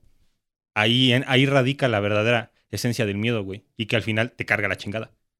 Y si no puedes hacer nada, güey, simplemente eres impotente. Pero en la impotencia puede haber terror, güey. Imagínate que te quedas atrapado en un, en un elevador, güey. No puedes hacer nada. De hecho, es. Pero es, es Yo- El terror yo lo podría poner como. Sí, lo que hemos dicho todo este tiempo en todos los episodios es lo que tú sientes, güey, pero viene. Viene alimentado de esas emociones que estás sintiendo en ciertos puntos. Uno puede ser la impotencia, otra puede ser el, este, la paranoia. No sé, güey. O sea, claro, al final, o sea, al final de cuentas, eh, evidentemente es como, por ejemplo, el... Es como... Yo alguna vez llegué a hacer esta alegoría cuando me peleaba con mis tías supercatólicas. Si me están viendo, por favor, no se enojen. Este, es como de, el, si vas al infierno es eterno sufrimiento. En algún momento te aburres del eterno sufrimiento. Y dejas de sufrir, de evidentemente. Entonces, el principio, al principio cuando estás evidentemente atrapado, estás impotente, al principio sientes terror. Porque te acaban de arrancar de tu cotidia- cotidianidad en la que eras una persona libre. Y en la que te acaban de arrancar en este cuerpo, evidentemente sientes esta desesperación, este terror de, güey, ¿qué hago? Porque ¿Qué es hacer? desconocido. Es desconocido, exactamente, es algo que no sabías. Y luego lo empiezas a desarrollar. Lo Y asimilas. Evidentemente, después de cuarenta y tantos años, como estuvo este güey encerrado, evidentemente la impoten- dejó, dejó de existir el terror y se convirtió en su cotidianidad. Y en su necesidad de escapar le influía estos sueños a Slater para tratar de comunicarse con alguien que lo pudiera, que lo pudiera escuchar. ¿Me explico? Entonces, sí, al final de cuentas, en algún momento la impotencia, como tú lo comentas, llegas a eh, decirlo de alguna manera como a, mm, a a dar por sentado que bueno ya estoy aquí atrapado tengo que de, de- de alguna manera puedo hacer algo pero no no como lo quisiera o sea Dejas de preocuparte por empezar a, a trabajar en. más bien es que cómo se llama caes de cuenta que pues estás en impotencia entonces dejas de sentir el terror que comentas sí o sea sí está bien que cuando sientes impotencia o sea la impotencia no es lo mismo que el terror claro pero la impotencia puede llevar al terror ¿ok? El Yo pondría un escalonamiento entre el terror y la impotencia. La angustia. Yo lo pondría Mm, como, ok, escalón, como escalón intermedio. ok ok o sea de la de la de la impotencia a la angustia de la angustia al terror Sí, porque la angustia es este temor hacia aquello que no conoces. ajá Por eso Ok. nos angustia la muerte. sí, ya lo, lo, lo hilas mejor. Ajá. Este, por eso cuando dijiste impotencia yo no lo vi tan así, güey. Ok. Porque al final es como, ay, ¿quién dice esta pinche? Ah, creo que lo dice, ya voy a salir de friki. Si no lo dice Manigolo de cáncer en el lienzo perdido, güey. Lo dice... lo di-. Ajá. no, lo dice uno de los dioses gemelos. Cuando lo van a encerrar, güey. a- a- el dios gemelo dice, mi existencia es tan larga que a mí 200 años son una mamada, güey. No importa, no importa así que me encierres 10.000 años, soy un dios. Eso lo acabo de ver también en otra película, pero no o sé sea, cuál sea. Y entonces... Ah, no, el, el mismo concepto, vaya. Y entonces, si el del otro lado de la deidad, güey, la deidad no podría sentirse impotente, güey. Porque la impotencia sigue siendo una categoría humana, güey. No, el la, terror. La impotencia se cura con el Viagra, güey. No Esteban, se cura, güey. No se cura, güey. Esteban, Es- ahí está ese consejo, No, amigo. no se cura, güey. No se cura. Es este nada más un, una solución momentánea. Vaya. Ujú. Ya eso necesita semáforos, güey. Aquí nosotros haciendo. Este. ¿Cómo se llama? Patrocinios sin ser patrocinados. güey? Patrocinios. sí, a huevo, sin recibir nada a cambio. Chingada madre. Este, pues está. Está interesante su manera de verlo, muchachos. La neta, sí. Sí, sí, sí, sí. Eh, y ahora, esta pregunta es, es interesante. Y yo, bueno, no- nos la hicimos ah, cuando estábamos leyendo este cuentito y lo estábamos analizando posteriormente a la grabación. Güey, ¿por qué muro del sueño? ¿El muro del sueño? ¿Por qué sí muro del sueño? ¿Por qué más allá del muro del sueño? ¿Por qué el sueño es un Hay muro? que ver, hay que ver exactamente el, conce- el concepto en inglés, güey. Porque lo ponen, lo traducen como muro o como barrera. Mm, Sí, sí, sí. ¿Cómo se llama en inglés? Eh, ey, güey. Eh, Saquen, saquen el poderosísimo Google. Tun, del muro. Beyond the Wall of Sleep. Ajá. The The wall, wall es muro. Ajá. Ok. Sí, sí, sí, sí, sí. Es muro.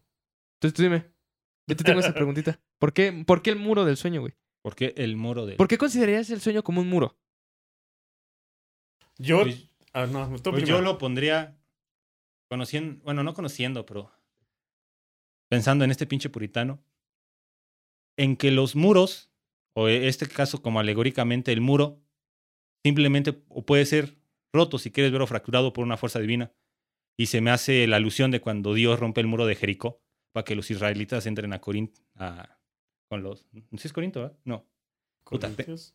Tengo que leer esa parte, pero hay una parte en el Antiguo Testamento, güey, donde uno de los descendientes de, de, ah, de Moisés, güey, llega a una ciudad, güey, llegan donde estaba Abraham, un desmadre, pero hay unos muros, güey. No sé si has escuchado el muro de Jericó. Sí. Es destrozado por Dios para que ellos puedan entrar, güey, Por Jeffrey. por Yahvé. Ajá. Este, y entonces aquí la alegoría está interesante, güey, porque solo una divinidad, güey, puede fracturar este muro. Y al final, en el cuento, güey, ponlo a una fuerza de trascendencia mayor a la humana, güey. Ajá. Porque pues, se dice que los muros de Jericó pues, eran la verga, güey. Y es Dios el que le dice, si para Moisés, tus antecesores, a partir las aguas, partí partiré rocas, güey, pinche muro sabrá la verga. Ándale. y entrarás. Y, entra- y entrarás y matará todo lo que respire, güey. Así, pinche. Es, que Yahvé. ahí es donde yo lo veo justo como más bien el muro es. Es el muro que te va a proteger de lo que está. De lo que tú no puedes estar, este. ¿Viendo? De lo que, ajá, de lo que tú no eres capaz de soportar. Yo el muro del sueño, muchachos, como lo veo, y no es como algo indestructible que solamente es posible de, el, o sea, del que solamente es posible de atravesar con una fuerza divina. No, el muro del sueño es esta película que separa tu yo de la vigilia con, con tu mundo de vigilia con, tu, con el mundo de los sueños. Es una película como de celofán que te impide acceder. Es un muro a final de cuentas que te impide. Es como un vidrio, un vidrio grandote, ¿ok? Que si hay la posibilidad de romperlo y llegar a esta trascendencia, vuelvo, voy a volver a, a lo mismo como que muy New Age. Ah, por si no se dieron cuenta, ya regresó a su lugar el librito. Este. Magia de la edición, güey. Eh, este, esta. Yo estaría, yo estaría voladísimo con esta capacidad de poder destruir el. de, de poder a- abrir este velo o romper este muro de cristal que me impide, que me impide el acceso al, a la tierra de los sueños. A la tierra, a la realidad, a la- al universo, al cosmos, a la dimensión de los sueños. Güey, estaría muy, muy chingón. Valdría mucho la pena. Ahorita estoy pensando, ¿y si el muro era el cuerpo? Ese cuerpo tan chiquito, tan frágil, tan... ¿Y? Ese también, ese también es una buena manera de verlo. Sí me gustó. Sí me gustó, sí, sí. Puede ser, puede ser. Y bueno, por ahí decías tú algo de. de, de, de- de- de el muro era para protegernos. ¿Protegernos de qué? De algo que no podemos estar. eh, que no podemos. En el cual no podemos hacer nada. Es decir, yo lo veo de esta manera. Y es que tiene que ver con un cerebro más este. más tirado hacia la ciencia. Ok. Que si por alguna razón me, me tiras en el, en el universo. De entrada que, que llegue a acercarme a algún objeto celeste. Me voy a morir, ¿no? En. Siquiera me voy a morir, güey, antes de llegar a cerca a siquiera a Marte, güey, ¿no? Pero vaya, suponiendo que soy. que me mantengo inmortal. Ajá. Este. em, lo que me da miedo es, por ejemplo, si te acercas al sol, que a cientos mil. A, cuántos, a unos cuantos millones de kilómetros del sol ya te estás quemando, güey. o sea, O s- estar acercándote a, a demasiado cerca a la órbita de algún planeta y te vas a dar el putazo, güey. güey, o sea, sí, pero eso siendo una. Eso siendo un ser. Ajá, Físico, claro, güey. claro, claro. Es siendo ser un, eso es ser un ser físico, pero ya trascendiste a, a lo físico, güey. Vas más allá. Ya eres un ser de luz. Suena muy mamón, güey. Perdón, pero es que suena muy mamón. Suena muy New Age. No lo puedo decir como, como tal, pero es que hermano de luz, güey. Me... Sí, claro, por Ajá. supuesto. Sí, pero en eso, bueno, en ese tiempo que fue escrito el cuento 1900, ¿qué? ¿30? Antes, men. 1928. 1928. Este, en ese tiempo apenas el New Age estaba asomando su cabeza, sus pinches narices asquerosas de, de la Tierra. Perdón, perdón. Este, pero pierdes esa, esa, ese, ese físico, güey. Esa Sí, por algo es que sigo vivo como para estar ahí.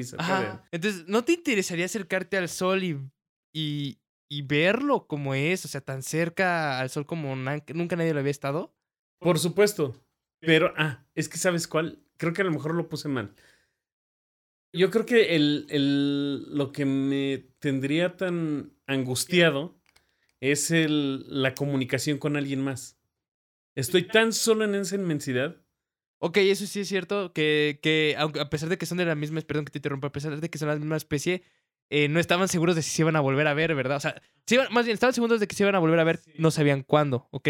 Entonces, eso es lo que me, eso es lo que me da que si yo tuviera a alguien que me acompañe en todo ese viaje y poder, incluso lo que estamos haciendo aquí, güey, ¿no? Discutirlo, ¿no? Ajá, y, y poder compartir con alguien. A lo mejor para mí es muy importante compartir siempre lo que, lo que aprendo, lo que te aprendí del día. Llego con, con Diana y se lo, y se lo presumo, aunque no le interese, güey. Claro. Entonces, pero si puedo ver todas las maravillas que tiene este universo, güey. Pero no lo puedo compartir con nadie, güey. ¿De qué me sirve? Como los inmortales de Borges, güey. Ándale, güey. Ándale, Ándale, güey. Y es por eso el que O mucha Funes gente. el memorioso, güey. Ese es otro, güey. Ay, pinche cuentazo. Ya sé, güey. Perdón, Sí. sale mi lado ñoño. Ah, no hay pedo, No, mira. somos dos. Eh, güey. aquí Amo a estamos para Borges, eso. güey. Aquí estamos para eso. Verga, no la había visto de esa manera. O sea, yo no tendría pedos de tener todo ese co- conocimiento para mí solito. O sea, de poder, poder explorar todas esas, todas esas partes de, de single player, vamos a decirle. Pero sí no la había visto esa parte, en esa parte. Y eso es lo que a mí Ah, me da ansiedad, güey. Ajá. Es esa parte, güey. Sí, sí, Te da sí. ansiedad. Me da- Como el Shim. Pues, ¿cómo se llama? Como el Shim. Pues el tema que están tocando de la inmortalidad y lo que genera de angustia. Bueno, ya me callo. Ah, Ah, no es síguele, cierto. síguele, síguele. Es un tema tan antiguo como el pensamiento del hombre mismo, porque en la primera epopeya épica, güey, la epopeya de Gilgamesh, Mm. hay un dios que es castigado por los dioses planetarios y adivina con qué lo castigan, Inmortalidad. con la inmortalidad. Y cuando el compita de Gilgamesh, Gilgamesh, perdón, el acento me falla, no sé sumerio antiguo, eh, lo va a buscar para que le devuelva a su amigo de la muerte, porque es el único que no muere, porque hasta sobrevivió al primer diluvio, güey. O sea, todos se ahogaron y se veía hacia abajo. Ah, pues es el mismo concepto del judío errante, güey. Exacto. Y desde ahí está esa inmortalidad. Pero más que inmortalidad, güey, es el temor que genera esa infinitud, güey. Porque al final el castigo del inmortal es ese, güey. Ajá, ser inmortal. También, ¿a quién? A Medea también la castigan con inmortalidad y la hacen una vaca. A Tom Hanks, güey, en la de Greenville. ¿Cómo se llamaba? Milagros inesperados. Milagros inesperados, Hay güey. una película reciente que toca algo similar, un poco más mundana, como diría Alex, que es sobre, se llama Passengers o Pasajeros. Está en Netflix, este, es de unos güeyes que van a ir a vivir a otro planeta Y, pero está, creo que a 200 años de distancia y los meten en criogenia. La nave sufre impactos de meteorito, se despierta un güey de la nada, a mitad, ni siquiera a mitad del viaje, o sea, les faltaban como, como más de 90 años para llegar. Este, y empieza a ver que puede acceder a, a la comida de los ricos, a los cuartos de los ricos, porque él era como un pasajero promedio. Pasa un año y se empieza a aburrir. Y después de ese año, pues ya empieza como a con tendencias suicidas porque pues está solo, ¿no? Sin compartir con nadie, sin poder hacer nada con nadie más. Y entonces se encuentra una chica que es este Jennifer Lawrence. Ya sé cuál es. Ajá. Sí, ya es con. y este- empieza a rondarle la idea de... Es Chris Pratt, ¿no? Ajá, es Chris Pratt. Y empieza Ajá. a rondarle la idea de eh, despertarla para compartir con ella todo lo que está pasando. El- el- Eso, güey. ajá. Exactamente. Exacto. Eso es lo que me da miedo a mí, Justo, güey. justo es, es- es eso, ¿no? Porque él tiene ese miedo de estar solo. Pues ya, ya está a punto de suicidarse cuando la ve a ella. Y dice, no, la voy a despertar y voy a compartir con ella de aquí hasta que pues, nos muramos. Y Ese es mi tema, güey. ahorita que, que Chava dijo eso, esto es teológico, pero tiene mucho que ver, güey. Cuando Dun, Escoto dice por qué Dios creó en la nada, él no, o sea, al principio, Dios era una nada, güey, porque nadie le decía a Dios. Hasta por eso se, no sé si llegaron a escuchar que luego dicen, es que Dios se reconoce en su creación. Es porque Dun Escoto cuando dice es que Dios es una nada, porque hasta antes que creara a Adán, nadie le decía que era un Dios. Por lo tanto, no existía. Bueno, por lo tanto tenía exis- existencia, pero no contaba con una Ah, ok. esencia. Es, es, es como Es- dicen en Evangelion, güey. Sí. Tú eres el que. Tú eres el yo que existe dentro de mi. Mm. Ajá. Ujú. La imagen que te. No, al- algo así, no me acuerdo cómo está, pero el pedo es ese. Pero- yo no soy yo, yo soy yo hasta que tú. Hasta que, Hasta que tú me reconoces. sí, que le dice, tú, Ayanami tiene un yo de mí, Misa- Misato tiene un yo de mí", ese. ya en el último capítulo. Pero es precisamente eso, porque en el análisis existencial que hace Heidegger en el ser y el tiempo, ya me estoy viajando, el Mitsein es estar con, es el que nos dota de existencia. O sea, hasta que yo estoy con, es cuando me doy cuenta que soy un Dasein. Va más lento porque sí. Hasta que yo estoy con alguien, me doy cuenta que soy un yo. Ok, ok, ya comprendo, ya comprendo. Por eso son las tres dimensiones existenciales que pone Heidegger, que es Ajá. el Dasein, que es soy yo ahí en el tiempo, pero para que yo sea ahí en el tiempo necesito un Mitsein. Alguien que te alguien- valide. Más que te valide, güey, alguien que te dota de existencia. Ah, no mames, es Ah. como. El, el- O sea, más bien para que tú te agua. valides. No, porque No, no, no. ni no. siquiera tú, es que si no está ese Mitsein, ese estar con, güey, ni siquiera eres Ni validado. güey. siquiera. Ah, ok, Y eso también lo menciona Eric Fromm en El miedo a la libertad, güey. ok, ok. que hasta que nos hacemos, in- hasta que nos damos o nos, despren- nos damos cuenta o nos desprendemos del seno materno, güey, que tenemos individualidad, nos damos cuenta que yo soy, pero no soy mi mamá. Y hace- hasta Ah, ese ok. momento existo como individuo. Ok, es como dice esta. Esta muchacha Joke en su. Melancolismo en, tiemp- melancolismo en tiempo de incertidumbre. Que menciona que eh, nosotros nos damos cuenta de nuestra melancolía cuando conseguimos el lenguaje y podemos decir yo. ¿Mm? Algo así. Ajá. Ok. Es Sin embargo, nos aquí- de la madre y bla. ¿no? Pero sin embargo, en el pedo que pone Heidegger está muy cabrón, porque aunque tú tengas lenguaje, güey, si no está ese estar con, Ajá.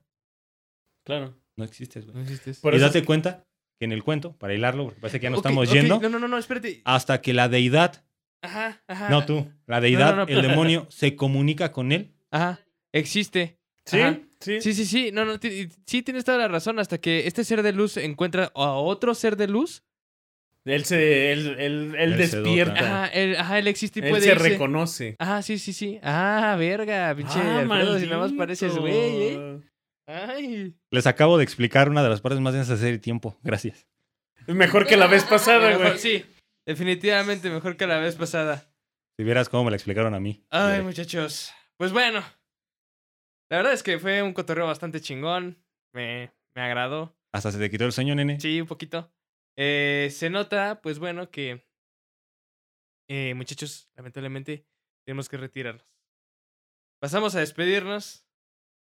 Eh, primero, antes de irnos, este, muchísimas gracias por seguir con nosotros todo este ciclo onírrico y de terror cósmico, donde abordamos desde los inicios hasta su cúspide. El horror cósmico no tiene un final porque a la fecha sigue vigente. El horror cósmico sigue vi- vigente, no es como el horror gótico que realmente trabajos importantes del horror gótico ya casi no los ves, es muy muy extraño, es muy está muy moribundo. Sin embargo, el horror cósmico está muy presente, este horror que todavía tiene muchos tintes de ciencia ficción, de de Es un como una masa de un chingo de cosas. Sí, Y, es, y hay un chingo de películas Ajá. The Think, la cosa de los The 70, Think. 80. Hay una más nueva que se llama The Void, el vacío. Este, el color que cayó del cielo cuando ¿Cómo hace se llama? Nicolas ¿Cómo se llama esta de los monstruos que de los monstruos que no tienen ojos pero ah, pero te pueden oír? Eh, Ah. Quiet Place. Ah, A Qui- A Quiet- sí, es A Quiet Place, ¿no? Que es un- también también es este horror cósmico, no te explican el origen de estos seres. De hecho. Pero Y- sí te dicen que vienen de otro lado. Ajá, y que vienen a, y hacen su desmadre. Que está bien chida esa película. Al final no me gustó tanto. Pero bueno, este. eh, no, nos, no nos vayamos, no nos no nos vayamos. Pues bueno, lamentablemente, muchachos, este, nos tenemos que despedir eh, la noche de hoy. Alfredo, muchísimas gracias por estar con nosotros. Chao, una vez más. Los muchísimas amo. gracias por estar con nosotros. Deidad, siempre omnipresente, siempre omnisciente. Gato, siempre omnipresente, siempre omnigato. Este. Y pues bueno, eh, nos pasamos a despedir. Un saludo a todos aquellos que nos siguen en la zona oscura eh, por todos los lados, ya sea por Spotify, por iBox, por eh, el chat de Telegram y evidentemente en nuestro recién estrenado canal de YouTube. Denle me gusta y dejen su comentario aquí abajo en la caja de los comentarios. Güey, siempre quise decir eso. No mames, a huevo. Dejen aquí su comentario en la caja de comentarios. Eh, síganos en Telegram, el chat donde pueden armar su desmadre y hablar de este tipo de cosas. Así como nos lo estamos aventando también lo... Lo, este... nos- Hace más debrayado ahí, acá más. sí, Hay datos más- curiosos. más, Ahí- más extenso. Estamos cotorreando constantemente con ustedes. Diagonal LZ o chat. Nos encuentran en Telegram, telegram.com, diagonal LZ o chat. Para que se vayan a dar su rol. Se vayan a poner a cotorrear acá con nosotros, con Alfredo, con la deidad, con Gato, con Chava, con su servilleta, Alejandro. Pues bueno. Las redes sociales ya, nos puede- ya saben dónde nos pueden seguir. Si no saben, yo se los cuento. Nos pueden encontrar en Facebook como La Zona Oscura FB, en Instagram como La Zona Oscura IG. Y pues ya les dije lo de Telegram. En, em, en este, en YouTube nos pueden encontrar como La Zona Oscura. Eh, muy bien, muchachos. Pues bueno, Alfredo, nos vamos. Vámonos. Vámonos. Vámonos. Yo soy Alejandro A mí me llaman Alfredo. y esto es La, La Zona, Zona Oscura. Con un libro tirado. Ah, chingado. Verga, Alejandro. Estás tirando el diario. Vámonos por las chelas.